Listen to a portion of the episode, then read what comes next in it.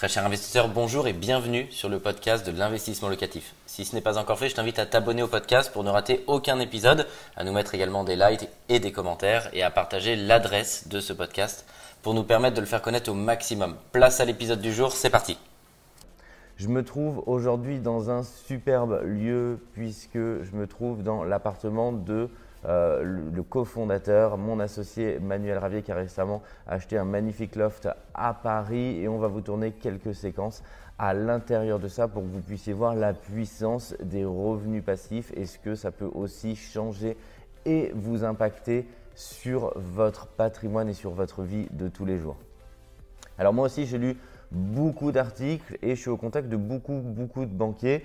Et donc, euh, ils étaient de plus en plus nombreux à m'expliquer ça et à me dire, bah, Michael, là, il y a énormément d'investisseurs qui ont accès au crédit puisque les taux ont drastiquement euh, chuté. L'appartement, pour vous dire, dans lequel je tourne aujourd'hui cette vidéo, mon associé euh, l'a acheté sur une durée de 20 ans à 0,8% de taux d'intérêt. C'est extrêmement bas.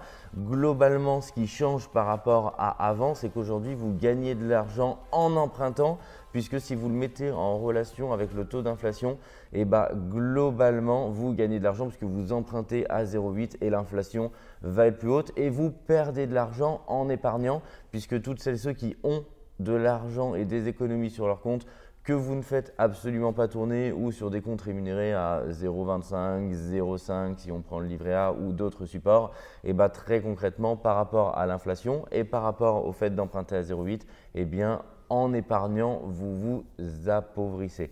Donc c'est vraiment ça déjà le premier élément qu'il faut avoir en tête.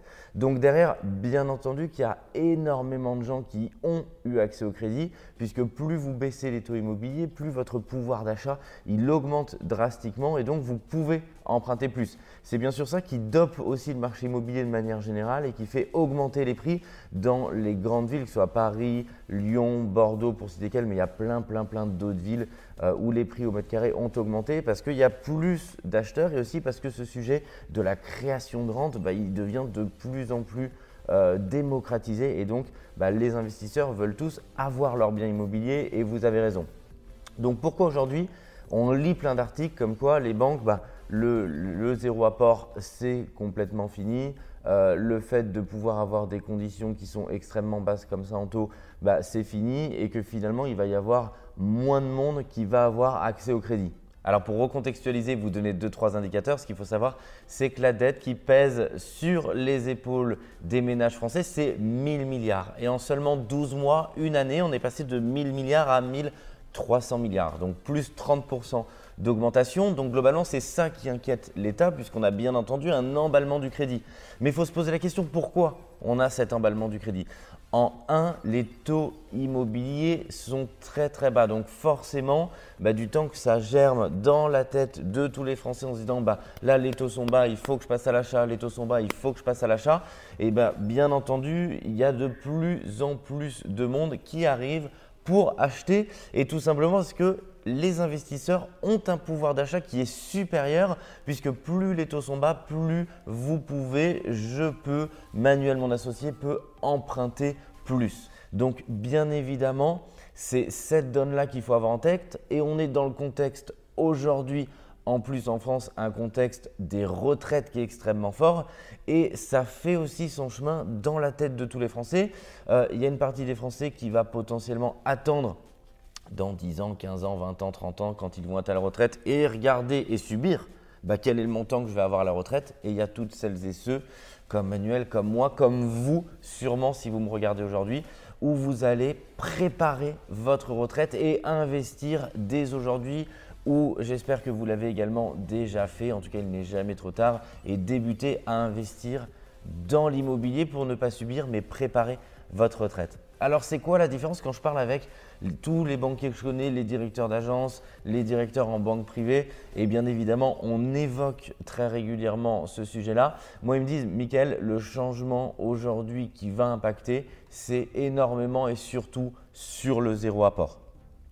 Alors, vous aurez toujours un exemple aujourd'hui, demain, de quelqu'un qui va avoir emprunté dans l'immobilier avec zéro apport, mais ça tend à devenir de moins en moins la norme puisque la banque, bah, pour baquer son risque, va demander à l'investisseur de participer un petit peu plus. Alors globalement, nous chez Investissement Locatif, ça ne va pas changer grand-chose puisque depuis qu'on existe, on demande à nos clients résidents euh, fiscaux français entre 10 et 15% d'apport du montant total du projet et à nos clients expatriés entre 20 et 30% d'apport du montant total du projet. Pourquoi? Quand je dis nous, ce n'est pas nos conseillers qui tous les jours font un superbe euh, travail et vous conseillent et vous accompagnent dans le développement de votre patrimoine, mais c'est parce qu'on connaît les règles du jeu de la banque et qu'on discute justement tous les jours avec ces banquiers-là. Et l'idée, c'est quoi? C'est de dire dans une opération en investissement immobilier, souvent on entend je mets zéro apport, c'est une opération à 110%.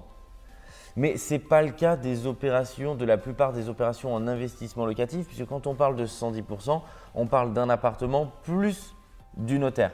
Mais vous le savez, si vous êtes investisseur, il y a beaucoup plus que ça dans une opération, puisque vous allez avoir euh, des travaux, vous allez avoir par exemple des plans d'architecte, du mobilier, et si vous passez par notre intermédiaire, bah, les honoraires pour dérouler l'ensemble de ce projet-là. Et donc, la banque, on parle arbitrairement de 100 ou 110%, mais souvent c'est 140% par exemple. Et donc, la banque va demander pour financer l'opération une participation.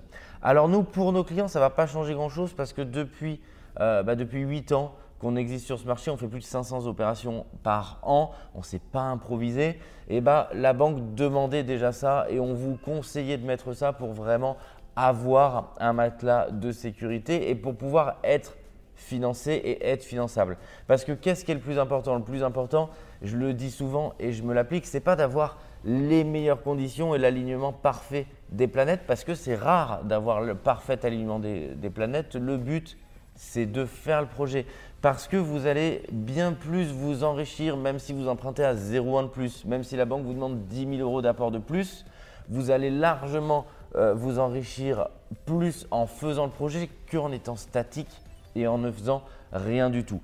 Donc aujourd'hui, la banque ne pensez pas que c'est un ennemi et que c'est elle qui veut vous empêcher. Ah, la méchante banque, l'ennemi, elle met des conditions de restriction, ça va être un petit peu plus dur. Elle me demande 5 000, 10 000 euros d'apport en plus, alors que la dernière fois sur mon projet, elle ne me les avait pas demandé. Voyez vraiment la banque comme un partenaire puisque c'est elle, c'est les hommes et les femmes en banque qui montent votre dossier, qui travaillent d'arrache-pied sur votre dossier. Et je les en remercie et je les salue s'ils me regardent aujourd'hui, qui vont vous enrichir parce qu'ils vont vous permettre d'avoir l'accès au crédit. Donc faites-en des partenaires.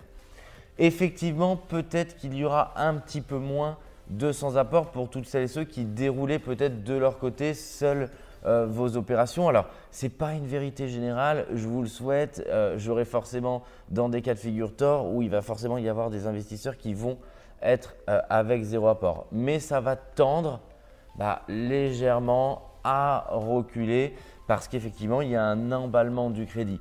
Alors, il y a une partie de la population qui dit ouais, il y a un emballement du crédit, c'est la crise, c'est la bulle. Et il y a une autre partie qui dit mais tant mieux. Tant mieux puisque les Français sont de plus en plus conscients que c'est en empruntant dans le système dans lequel on est qu'on va s'enrichir et pas en attendant euh, une retraite hypothétique ou décotée qu'on aura dans 30 ans. Donc déjà, pour toutes celles et ceux qui passent à l'action, je vous félicite parce que la retraite, ça se prépare aujourd'hui. Les revenus passifs, ça se prépare aujourd'hui. Ce n'est pas demain à 59 ans et 11 mois qu'il faudra dire, bah tiens, en fait, combien je vais toucher euh, à la retraite. Et s'il y a cet emballement, bravo, c'est que vous êtes de plus en plus nombreux. Donc, pas de panique, personne ne veut vous empêcher de devenir entier, personne ne veut vous, empêcher d'emprunter demain. C'est juste que les conditions vont être un tout petit peu plus dures. La banque pourra peut-être vous demander de mettre un tout petit peu plus d'apport. Et j'aimerais vraiment que vous vous souveniez de cette image. Moi, j'adore illustrer le crédit immobilier par un iceberg. Souvent, on voit que le dessus de l'iceberg. On se dit, bah, quel est le cash flow, quelle est la renta? Mais ça, c'est très bien et c'est important, mais c'est le dessus de l'iceberg. Le plus gros, c'est quoi? C'est l'amortissement du capital que vous remboursez tous les mois sur votre projet immobilier. C'est pas directement sur votre compte, mais c'est un petit mètre carré de ce loft que vous allez rembourser petit à petit pour en devenir propriétaire. Ça veut dire qu'il va y avoir entre 5 000 et 5 500 euros d'enrichissement de ce loft dans lequel je vous tourne une vidéo. Alors, est-ce que vous pensez que si demain on le mettait en location et que c'était plus la résidence principale de Manuel euh, et que ça faisait 500 euh, euros de cash flow, 1000 euros, qu'est-ce qui est mieux? Est-ce que c'est mieux 500 euros ou 1000 euros de cash flow? Ou est-ce que c'est mieux de s'enrichir de 5 000 à 5 500 euros par mois où il rembourse une fraction de ce magnifique loft tous les jours et tous les mois, et eh ben c'est ça l'enrichissement et c'est ça le dessous de l'iceberg. Donc quelles que soient les restrictions, souvenez-vous toujours, celui qui s'enrichit, c'est celui qui fait le projet. Un grand merci d'avoir suivi cet épisode jusqu'au bout. Je te donne rendez-vous pour un prochain épisode. Si ce n'est pas le cas, abonne-toi au podcast, partage-le, mets-nous un like et tu peux également retrouver plus de conseils sur YouTube avec plus de 300 vidéos gratuites.